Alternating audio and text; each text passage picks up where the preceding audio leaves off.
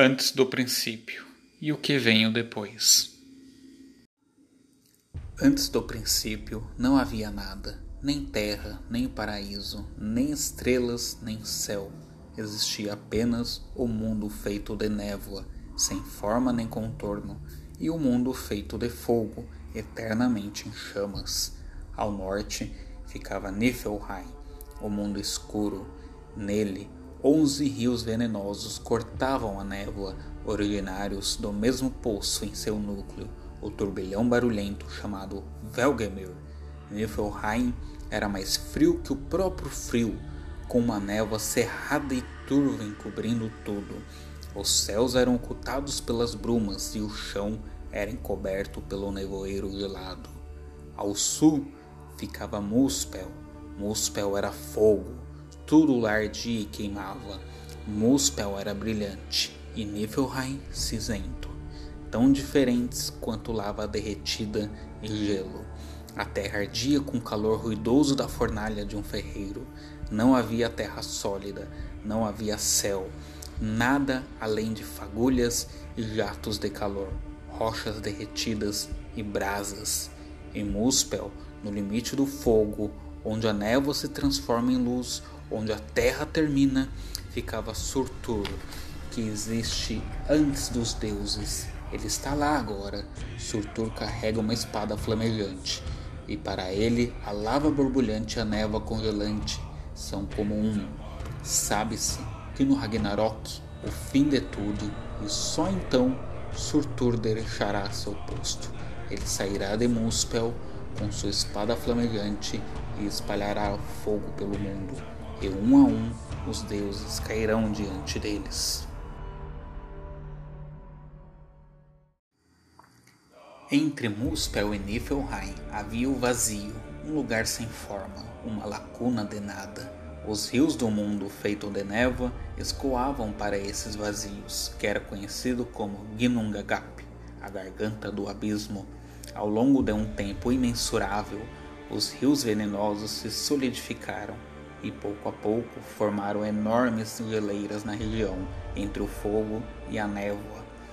Ao norte, o vazio era preenchido de névoa congelada e calotas de gelo, mas ao sul, mais próximo do mundo feito de fogo, as brasas e fagulhas de Muspel encontravam as geleiras, e ventos mornos da terra em chamas deixavam o ar acima do gelo, suave e agradável, como um dia de primavera.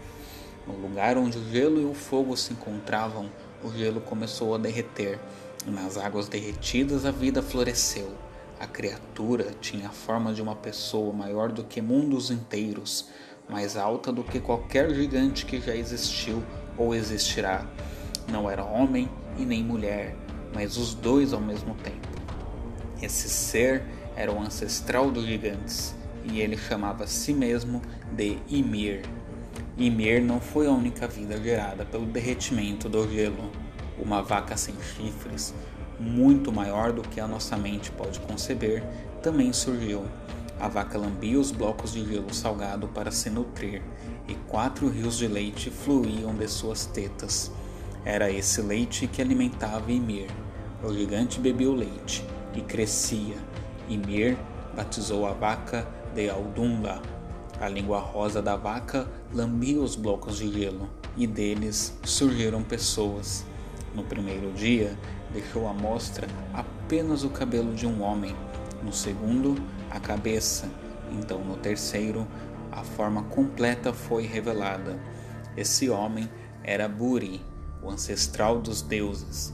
Ymir dormia e em seu sono deu à luz um gigante homem e uma gigante mulher nasceram de debaixo de sua axila esquerda, e um gigante de seis cabeças nasceu das suas pernas. Dos filhos de Ymir descendem todos os gigantes. Buri escolheu para si mesmo uma esposa entre esses gigantes, e eles tiveram um filho, que chamaram de Bor. Bor desposou Bestla, filha de um gigante, e junto tiveram três filhos. Odin, Vili e Vê. Odin, Vili e Vê, os três filhos de Bor, chegaram à idade adulta. Enquanto cresciam, viam ao longe as chamas de Muspel e a escuridão de Nilfheim, mas sabiam que ir a qualquer um desses lugares seria a morte certa. Os irmãos estavam presos para sempre em Gnungagap, o vasto vazio entre o fogo e a névoa. Era como não estar em lugar algum. Não havia mar, nem areia, não havia grama, pedras, terra, árvores, céus ou estrelas. Naquele tempo, não havia mundo, não havia céu e não havia terra. O vazio não ficava em lugar algum. Era apenas um espaço sem nada, esperando para ser preenchido com vida e existência. Chegara o momento da criação. Vê, Vili e Odin se entreolharam e discutiram sobre o que deveria ser feito ali no vazio de Gnungagap. Falaram sobre o universo, sobre a vida e sobre o futuro. Odin, Vili e Vê mataram o gigante Ymir. Era necessário, era a única forma de criar os mundos. Isso foi o princípio de todas as coisas, a morte que tornou toda a vida possível. Os três apunhalaram o enorme gigante. Sangue rompeu do cadáver de Ymir em quantidades inimagináveis. Rios de sangue salgado como o mar e cinza como os oceanos jorraram numa torrente tão repentina, tão poderosa e tão profunda que varreu e afogou todos os gigantes. Apenas dois, Bergelmir, neto de Ymir, e sua esposa sobreviveram, subindo em um tronco que os carregou como um barco. Todos os gigantes que existem e tememos hoje são descendentes deles. A partir da carne de Ymir, Odin e os irmãos moldaram a terra. Seus ossos foram empilhados para formar montanhas e desfiladeiros. Toda rocha e todo seixo, toda areia e todo cascalho que vemos hoje foram criados a partir dos dentes e dos fragmentos de ossos de Ymir, quebrados e esmagados por Odin, Vili e Vê durante a batalha contra o gigante. Os mares que rodeiam os mundos são o sangue e o suor de Ymir. Ao erguer os olhos para o céu, contemplamos o interior do crânio do gigante. As estrelas que vemos à noite, os planetas e todos os cometas e estrelas cadentes são fagulhas que escapam das chamas de Muspel.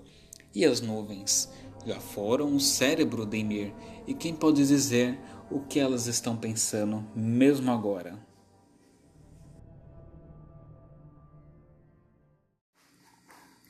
O mundo foi feito no formato de um círculo plano, e ao redor está o oceano.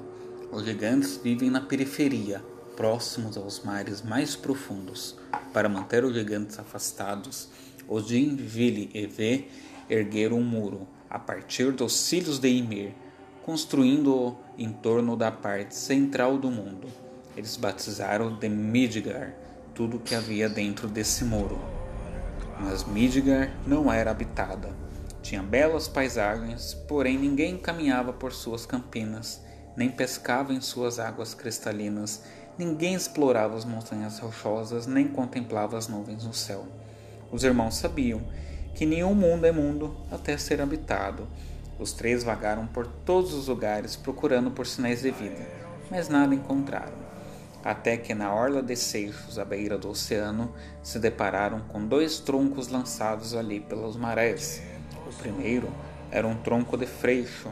O freixo é uma árvore bela e flexível, de raízes profundas. A madeira é boa para entalhar e não quebra nem racha. Do freixo fazem-se bons cabos de ferramentas ou hastes de lança. O segundo tronco estava bem ao lado do primeiro na praia, tão perto que os dois quase se tocavam. E era um tronco de olmo. O olmo é uma árvore graciosa, mas sua madeira é rígida o bastante para ser transformada em tábuas e vigas resistentes. Com o olmo é possível construir uma casa ou um salão. Os deuses pegaram os dois troncos, colocaram-nos de pé na areia, da altura de uma pessoa. Odin os segurou um de cada vez, soprou a vida para dentro deles. Agora não eram mais troncos mortos em uma praia, estavam vivos. Vili deu-lhes vontade própria, deu-lhes inteligência e motivação, então podiam se mover e desejar. Vê esculpiu os troncos, deu a eles a forma humana, esculpiu suas orelhas para que então pudessem ouvir, seus olhos para que então pudessem ver, e seus lábios para que então pudessem falar. Os dois troncos na praia agora eram duas pessoas nuas. Vê esculpir um deles com genitais masculinos, então decidiram esculpir o outro como uma mulher. Os três irmãos fizeram roupas para a mulher e para o homem, para que se cobrissem e se mantivessem aquecidos naquele borrifo gelado do mar, naquela praia à beira do mundo. Finalmente, deram nome às pessoas que tinham criado. Chamaram o homem de Ask, que significava freixo, e a mulher de Embla, ou Olmo. Ask e Embla foram o pai e a mãe de toda a humanidade. Todo ser humano deve sua vida a seus pais, e aos pais deles, e aos pais que vieram antes dos pais deles. Se voltarmos o bastante no passado, descobriremos que deles descendem todas as famílias de todos nós. Embla e Ask fizeram de Midgar seu lar, na segurança por trás do muro que os deuses ergueram, com os filhos de Ymir. Lá construíram suas casas, protegidos de gigantes e monstros e de todos os perigos à espreita nas terras selvagens. Em Midgar, os dois puderam criar seus filhos em paz.